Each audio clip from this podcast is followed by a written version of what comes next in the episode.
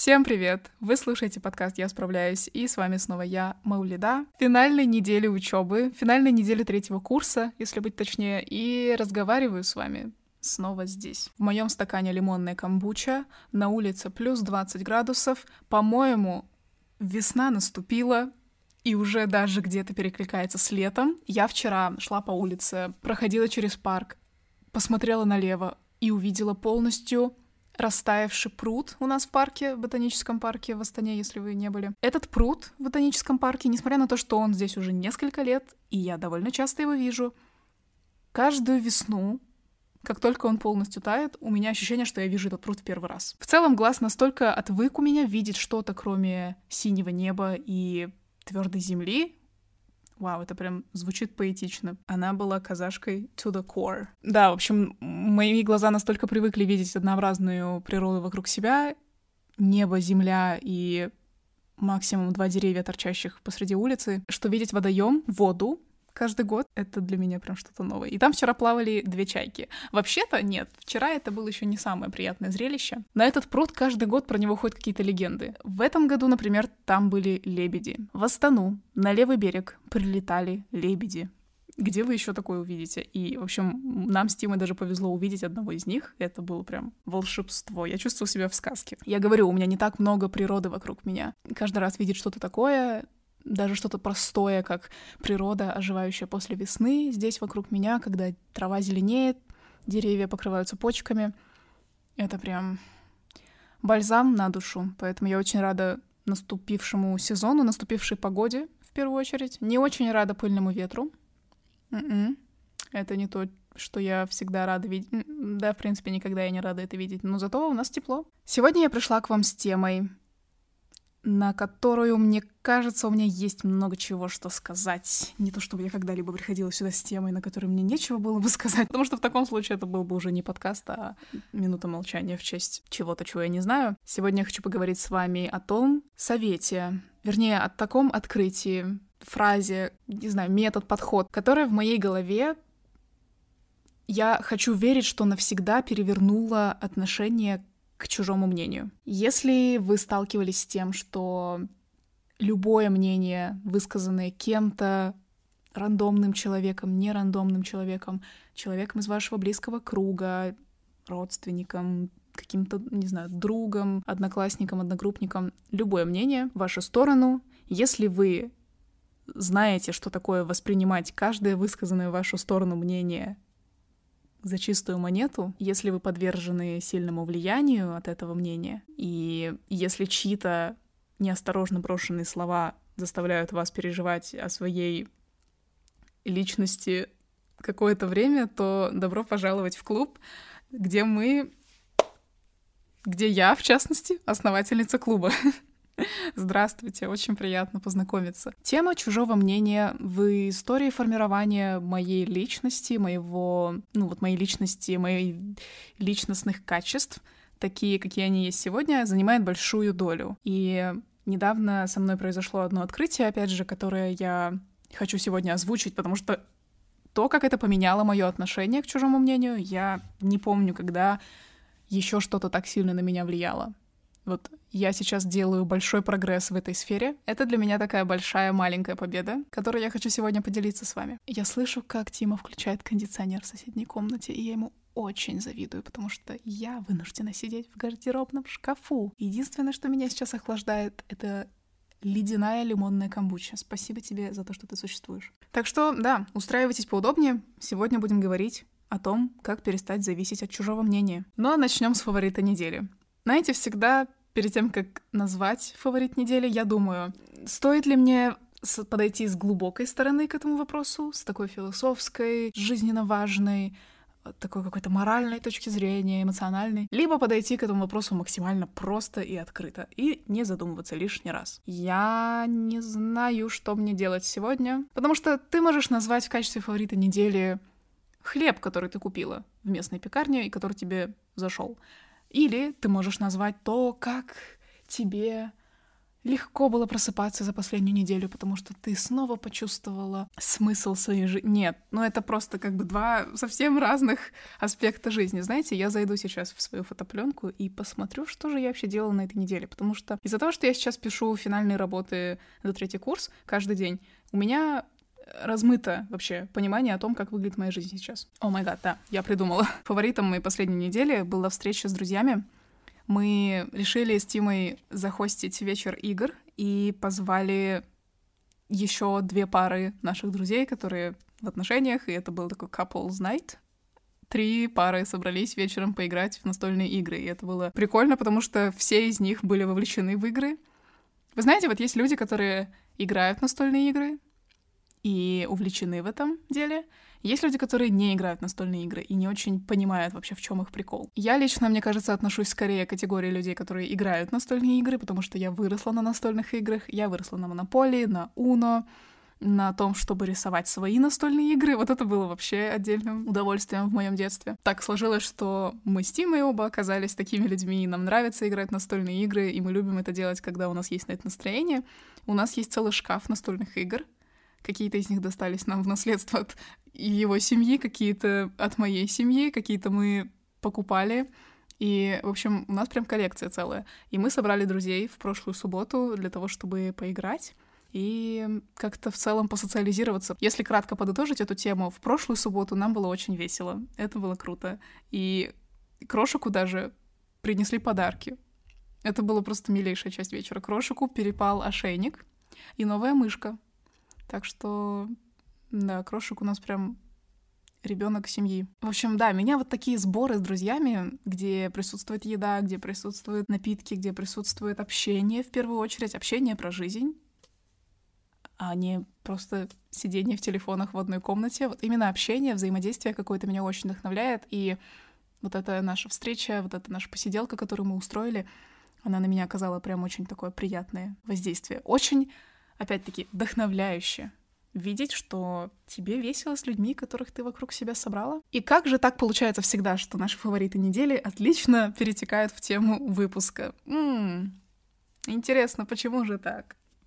Нет, на самом деле сегодня я не писала никакого сценария, это я вот разговариваю с вами как есть. Я буквально записываю вам сырое голосовое сообщение, вываливаю на вас все, что в моей голове накопилось.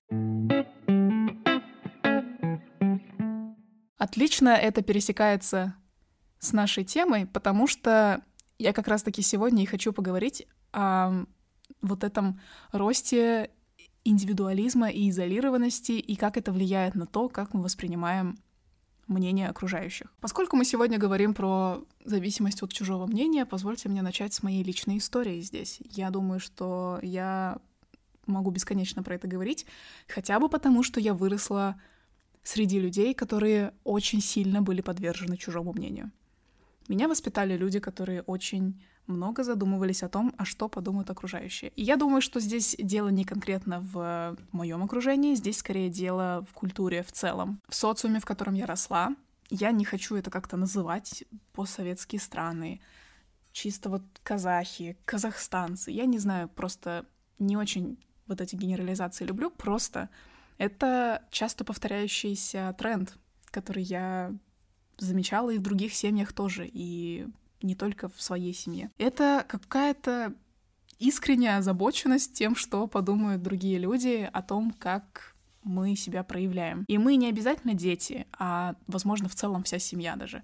То есть мысли о том, как будет восприниматься семья, мысли о репутации семьи. В целом, том, что подумают близкие родственники, дальние родственники, совсем незнакомые люди, соседи, и люди в школе, на работе, в университетах, и вот это вот все. У меня было чувство, что я росла с э, установкой, что нужно действовать так, чтобы тебя максимально не осудили, чтобы максимально тебе не прилетела какая-то критика со стороны за твои действия. В ход шли абсолютно, опять же, любые люди, это мог быть кто угодно. И то же самое я видела в семьях своих друзей, например, когда люди делали какие-то поступки, исходя из установки «главное, чтобы обо мне плохо не подумали». Или когда люди принимали, ну вот просто жизнеменяющие решения очень влиятельные решения на жизнь, опять-таки, исходя из установки, а что подумают окружающие. И это может быть как что-то очень простое. Так, например, кто-то выбирает направление в университете или направление в работе, в карьере, потому что хочет, чтобы о нем хорошо подумали. Это, скажем так, легкая версия. Кто-то выбирает оставаться в тяжелых для него отношениях, потому что а что люди подумают? Кто-то выбирает, ну вот, не разводиться, не расставаться, потому что что подумают остальные? Хотя тебе откровенно плохо. То есть я долгое время в своей жизни наблюдала, как градус ситуации мог разниться, но при этом установка была примерно одна. Главное, чтобы никто ничего плохого обо мне не сказал.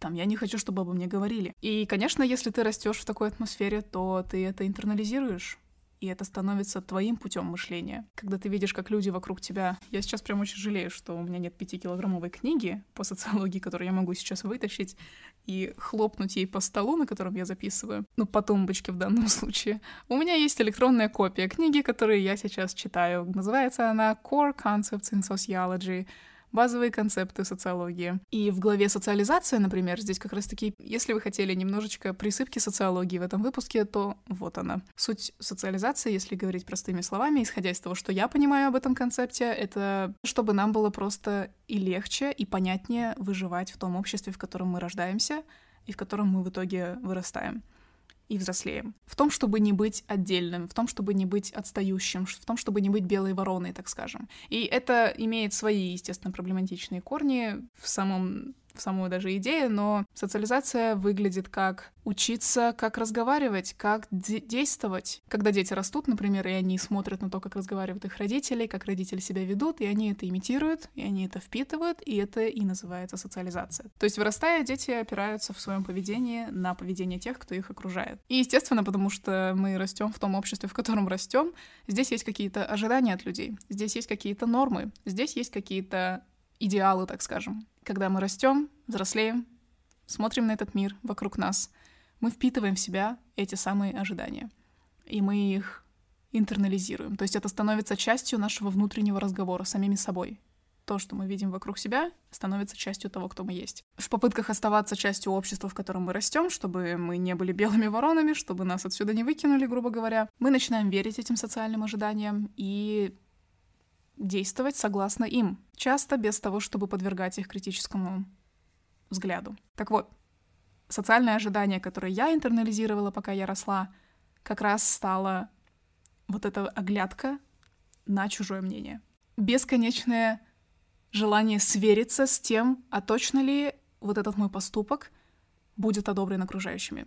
Точно ли он не вызовет мнение, которое негативное как-то, какое-то негативно окрашенное мнение, критика, оскорбление, какое-то даже вот дело доходило даже до взглядов, до косых взглядов. Я максимально хотела жить так, чтобы не вызывать какого-либо неодобрения вообще со стороны окружающих, вне зависимости от того, вот кто бы это ни был. Это может дойти до того, что важно действовать так, чтобы не вызвать осуждения даже от соседей, даже от людей, которые очень дальние для тебя. Или просто вот как журт, журт. Вот есть слово в казахском языке. Журт. Журт не дит. Что скажет народ? Журт дословно переводится как народ. И вот эта вот э, установка о том, что важно действовать так, чтобы этот самый журт не подумал чего-то плохого о тебе, мне кажется, она не только у меня глубоко сидит, не только в моей семье, это очень глубоко установленное поверье какое-то, что нужно вот именно так действовать, лишь бы вот этот коллективный журт не обиделся или не подумал, что ты странный. Причем этот посыл не всегда говорится вербально тебе в лицо. Это не так, что родители сажают тебя перед собой и говорят, надо действовать так, чтобы тебя не осудили.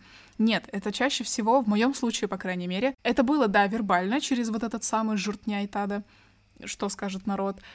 И это также было через поступки, которые я видела через э, действия людей, через их решения, как они принимали даже решения вокруг меня. Очень часто это, к сожалению, исходило из вот этого посыла, что я не буду этого делать, или я приторможу с этим действием, или я приторможу с этим решением, просто потому что я переживаю, что обо мне могут подумать как-то нехорошо. Ох, мой ноутбук нагревается и шумит в прямом, прямой зависимости от того, как бурно я рассуждаю. Вот эти установки, передающиеся словами, вербально, либо невербально, через поступки, через действия, через решения людей вокруг меня. Из-за того, что я еще росла хорошей девочкой. В одном из своих видео даже про открытие из психологии я говорила про вот этот аспект моей личности, что я жила всю жизнь так и была воспитана так, чтобы не потревожить окружающих, не быть слишком громкой, не забрасывать ноги слишком широко, потому что это не окей, и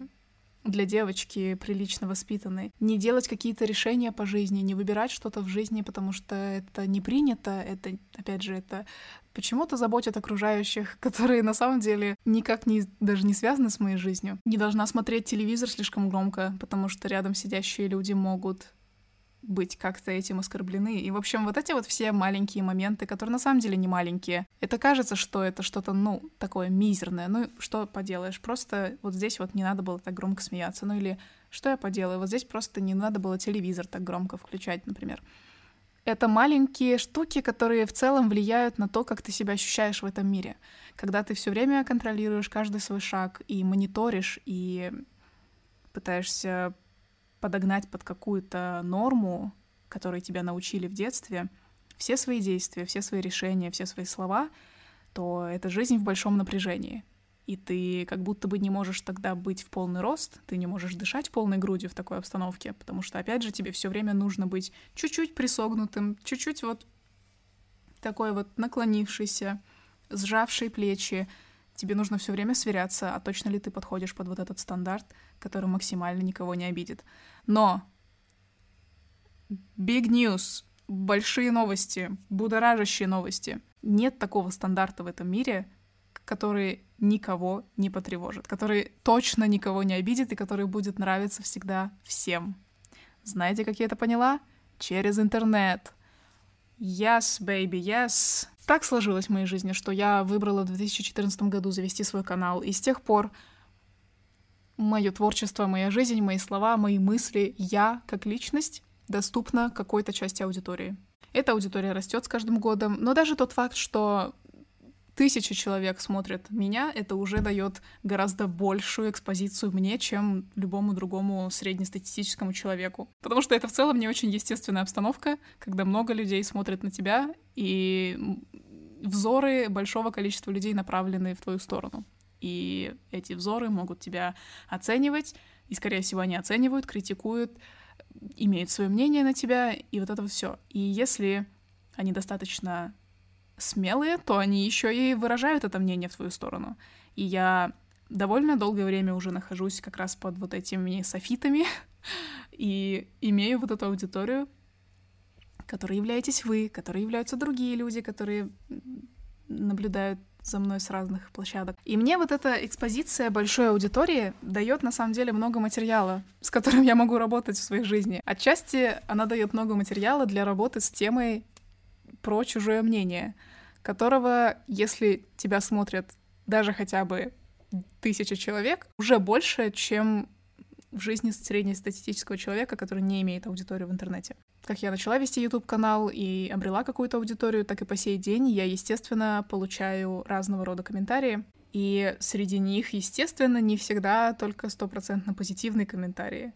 Мне очень повезло иметь позитивное окружение вокруг себя. И вот это, кстати, я должна прямо сказать. Я очень, я не я себя считаю очень везучей в этом плане, что вокруг меня действительно в основном очень позитивный комьюнити, очень позитивные люди, которые в основном, ну вот правда, в 95% времени я слышу только позитив в свою сторону. И вот здесь я прямо думаю, что, ну, это редкость потому что я вижу страницы других людей, я слышу опыт других людей, которые имеют похожий опыт, как я, и, ну, просто то, что у меня есть, это что-то очень ценное. Но все равно время от времени приходят какие-то комментарии, которые неоднозначно позитивные, либо осуждающие, либо, что еще хуже, оскорбительного рода, и я от этого просто не защищена. Это интернет, baby, где все говорят все, что им возжелается. И в процессе моей личной психотерапии, пока я работаю с психологом, я в какой-то момент решила взять эту тему прямо под контроль и обсуждать именно свою зависимость от чужого мнения, потому что в какой-то момент это стало невыносимым для меня. Какое-то время в моей, опять же, жизни как блогера, в моей деятельности как блогера я получала в основном только позитив, и потом наступил период, когда мой канал стал более большим, мои блоги, в целом мои площадки обрели более расширенную аудиторию, и когда ты получаешь более расширенную аудиторию, ты получаешь более широкую ты получаешь более широкое разнообразие мнений, и здесь уже ты просто будь готова ко всему, потому что могут приходить разные комментарии. И одна вещь, которая мне очень мешала, это то, что один неосторожно написанный комментарий и также неосторожно мною прочитанный в ненужный момент, в неудобный момент. Например, я могла прочитать, зайти в секцию комментариев под видео или под постом в Инстаграм перед ужином, и я могла случайно, неосторожно наткнуться на что-то, что я не ожидала там увидеть. То есть я очень наивно могла ожидать стопроцентный позитив, а в итоге я получаю какой-то комментарий, который не входит в мою картину идеального мира, где мне пишут только позитив. И что это со мной делало? Не очень приятные вещи, потому что один такой комментарий среди ста позитивных комментариев мог выбить меня из колеи довольно сильно. И я поняла, что это проблема, когда я увидела, как сильно меня вот этот один комментарий среди ста выбивает из колеи. Я становилась апатичной, я ставила под вопрос все, что я делаю. Я моментально теряла аппетит, если это было перед приемом пищи, например, я это читала.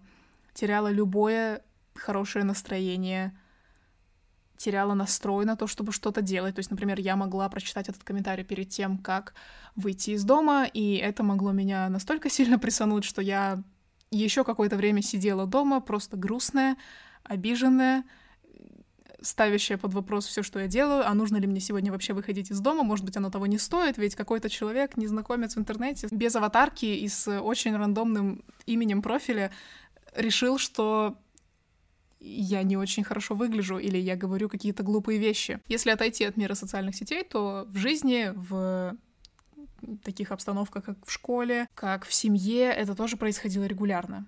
Кто-то мог неосторожно что-то про меня сказать, и тогда очень многое ставилось под вопрос, опять же. И это стало частью моего диалога внутреннего, что я делала что-то в своей жизни, и тут же в голове появлялся какой-то мерзкий, щемящий голосок, который начинал вбрасывать какие-то комментарии негативные в мою сторону.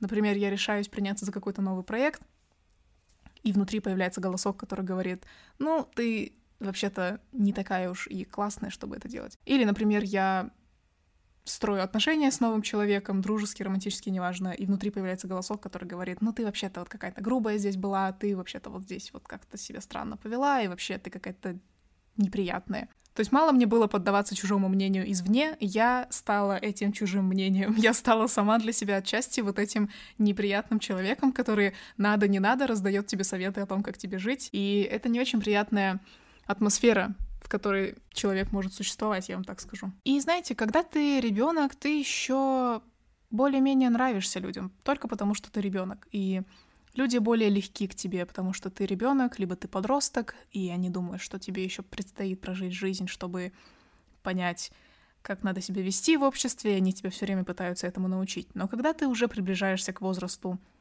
близкому к взрослому, скорее, чем к возрасту ребенка или возрасту подростка. Это как раз тот период, в котором я нахожусь сейчас, мне 21 год, и я скорее назову себя взрослым человеком, чем назову себя подростком. И вот когда ты уже становишься вот этим равноправным членом общества, гораздо более высока вероятность, что тебя посчитают странным, если ты не будешь вести себя согласно общественным стандартам. И здесь как раз-таки более легко ты можешь нарваться на какие-то осуждающие комментарии в твою сторону. И я это сейчас понимаю, и, наверное, поэтому это стало такой большой темой в моем процессе психотерапии разбор вот этой темы зависимости от чужого мнения, потому что сейчас, как никогда, в моем взрослом возрасте, в моем приближающемся ко взрослым жизни возрасте, мне важно с этим разобраться, потому что я в какой-то момент поняла, что я не могу больше позволять чужому мнению так сильно сбивать меня с пути.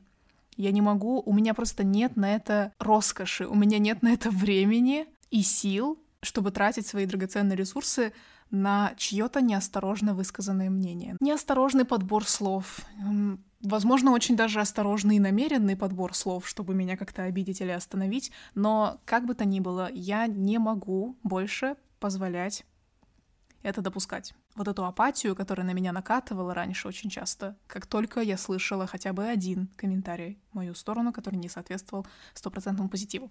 И что мне, в общем, стало как раз-таки тем самым открытием, ох, да, она была идеальна в том, чтобы поддерживать саспенс, на протяжении 50 минут, чтобы раскрыть тему. На одной из сессий моя психолог спросила меня, а есть ли в твоей жизни круг людей, которым ты доверяешь? Мнению которых ты готова довериться, ты знаешь, что эти люди тебя хорошо знают и понимают, и ты доверяешь вот этим людям.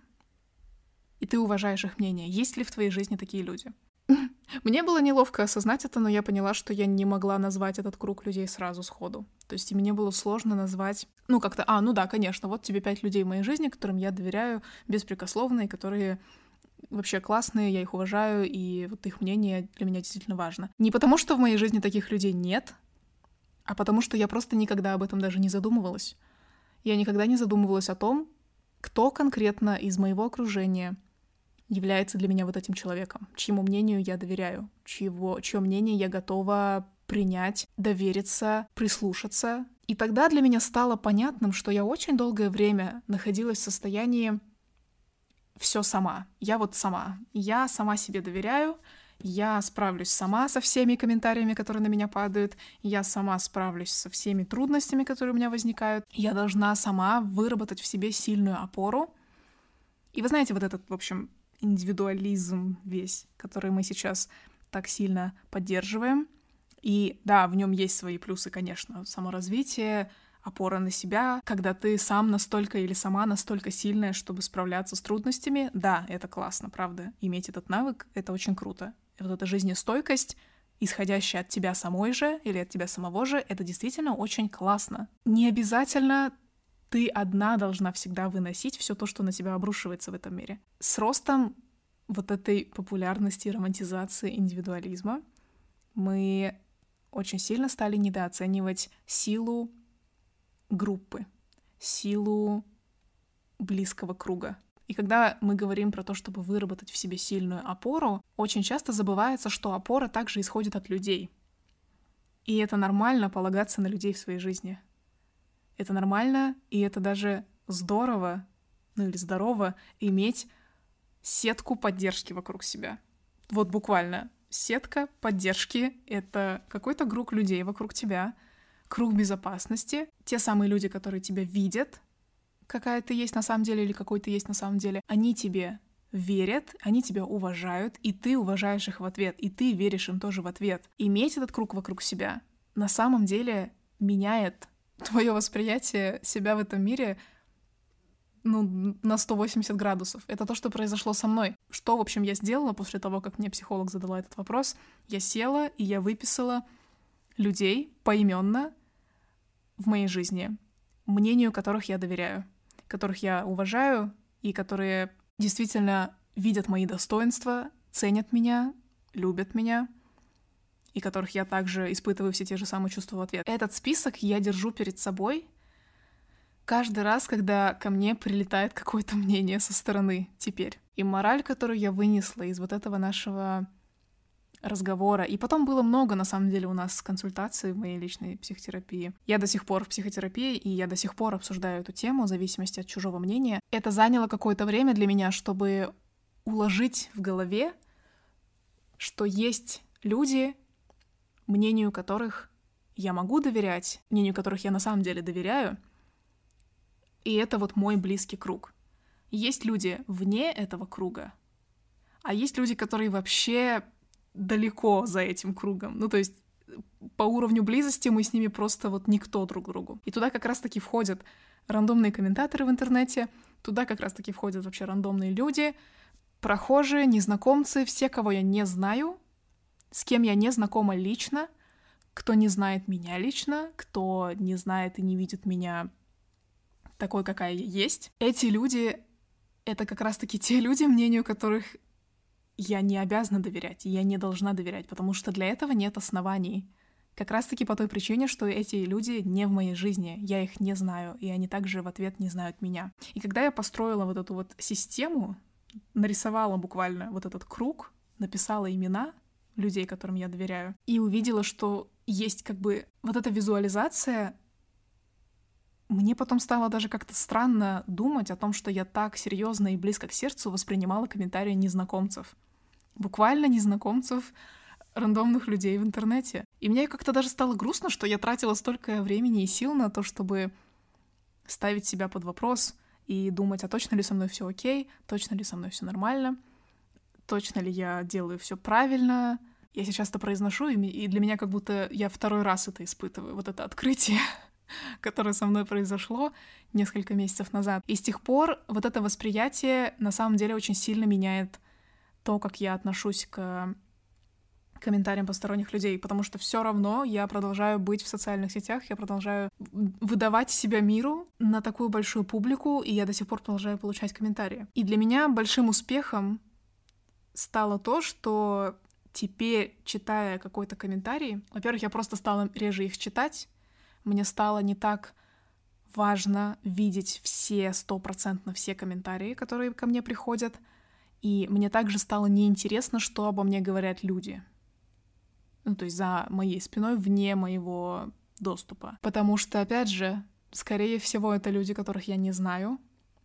В основном это люди, которых я не знаю, которые не знают меня лично и которые все, что они видят, это какая-то часть меня, которую я вывожу в интернет, вывожу в массы. Судить человека только по одной какой-то его грани, ну или даже как по двум граням, это неполноценная оценка, это не полная картина, которую ты имеешь, и строить мнение об одном человеке только по вот этой вот какой-то одной штуке, которую он демонстрирует, это, ну, не вполне обоснованное мнение, и это мнение основанное только на одной грани человека. Если вы тоже испытываете такую проблему, как излишняя зависимость от чужого мнения, а это именно была зависимость в моем случае, потому что, я говорю, мне было очень важно прочитать самые вот последние комментарии. Я обсессивно заходила на свой YouTube-канал, листала до самого конца, читала все комментарии, абсолютно все сообщения в директ. И я не говорю сейчас, что теперь, потому что я их не читаю, я изолируюсь. Просто, наверное, это перестало быть вот именно таким каким-то маниакальным,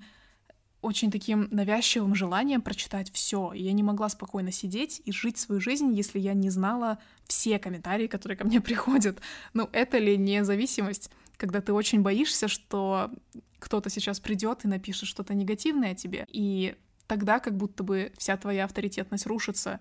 Но теперь, когда я вижу и четко помню про вот этот самый список людей в моей жизни, которых я уважаю, которые меня видят и знают достаточно хорошо, все, что за пределами этого круга, перестает быть настолько важным. Поэтому, если, опять же, для вас эта проблема актуальна и знакома, то рекомендую вам тоже проделать это упражнение, сесть с блокнотом, с листочком бумаги, написать список людей, мнения которых вы уважаете, мнения которых вы готовы ценить, потому что вы считаете, что этот человек достаточно близко вас знает, этот человек знает ваши уязвимые стороны, этот человек принимает вас, несмотря на ваши уязвимые стороны. Вот прямо выписать список этих людей и держать его у себя в голове. Это не обязательно должен быть большой круг людей. Вот сколько угодно, столько и пишите. Считайте это своей стаей, своей группой поддержки. Понятие стаи тоже очень классная тема, на которой я сейчас много думаю, потому что, опять-таки, кажется, что из-за того, что я очень сильно попала под влияние культуры индивидуализма, где очень ценится вот твоя вот эта самость, твоя индивидуальность, твоя опора, и вот только ты, ты, ты, и это вот ты сильная фигура. Да, я до сих пор в это верю, но я также теперь вижу, что вот это излишний индивидуализм приводит к изолированности, и что это не обязательно должно быть так. Гораздо легче жить жизнь, когда вокруг тебя есть люди, которые тебя поддерживают, и вот эта самая сетка безопасности. Система безопасности, система отношений вокруг тебя, в которых ты чувствуешь себя безопасно, чувствуешь себя собой и можешь проявляться. Я это вижу сейчас как одну из самых главных роскошей в жизни, которую только можно иметь. Уф, это прям hits deep. Мысль, которая очень глубоко копает. В общем, да, я сейчас нахожусь в этом периоде, когда я исследую вот эту тему стаи, тему своих людей, тему людей, на которых я могу положиться. Это очень сейчас важный для меня открытие и очень важный для меня процесс. Возможно, для тех, кто привык опираться на себя и только на свое мнение, на свою силу, на свою опору, совет выделить группу людей в своей жизни, которым ты доверяешь, на которых ты можешь положиться, может звучать как перекладывание ответственности. Я хочу просто донести под конец этого выпуска, что это не так, это не обязательно должно быть так, что ты переносишь всю ответственность на людей вокруг тебя, чтобы они тебе говорили, какая ты есть или какой ты есть. Напротив, что я заметила,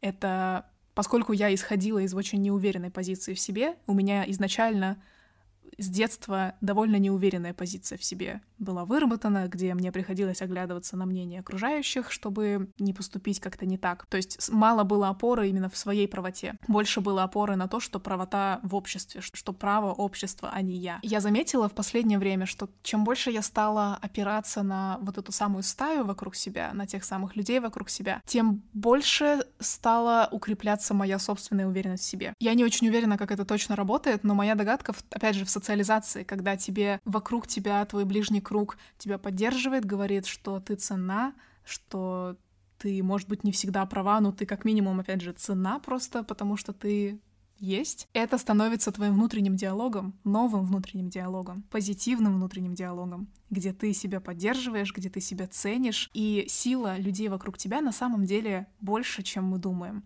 Не стоит это недооценивать. Я сейчас это говорю в первую очередь самой себе, что да, ты можешь быть сильной, да, ты можешь видеть опору в себе, но не стоит недооценивать опору, которую могут тебе дать люди вокруг тебя. Близкие люди, люди, которым ты доверяешь и которых ты ценишь, уважаешь и которые ценят тебя в ответ. Мурашки по коже у меня от этих слов. Я думаю, что сегодня был довольно значимый и ценный выпуск для многих из нас. Для меня, в частности, это очень ценные слова были, и я планирую возвращаться к этому выпуску, когда я буду чувствовать себя не очень уверенно в своей коже, в своем существовании. Пишите, что вы думаете. Возможно, для кого-то из вас это не было открытием. Возможно, кто-то из вас вырос как раз-таки в такой системе, где уже ну вот есть вот это понятие близкого круга, есть понятие стаи, которая тебя поддержит. У меня получилось вот так, что я только сейчас, 21 год, прихожу к этому понятию и пытаюсь его для себя осознать и усвоить. Вы можете делиться своими мыслями о выпуске в моем телеграм-канале, ссылка будет в описании, или рассказывать об этом в сторис в Инстаграм, отмечая меня. Ссылка на Инстаграм опять-таки будет в описании к этому выпуску. Я очень рада нашему насыщенному разговору сегодня. Пойду дальше сдавать свои финальные работы, и на следующей неделе я уже очень надеюсь услышаться с вами, будучи свободным человеком. Будучи человеком, студенткой, закончившей третий курс уже окончательно. Все. Очень предвкушаю нашу следующую встречу. Услышимся очень скоро. И самое главное, помните, вы справляетесь. Всем пока.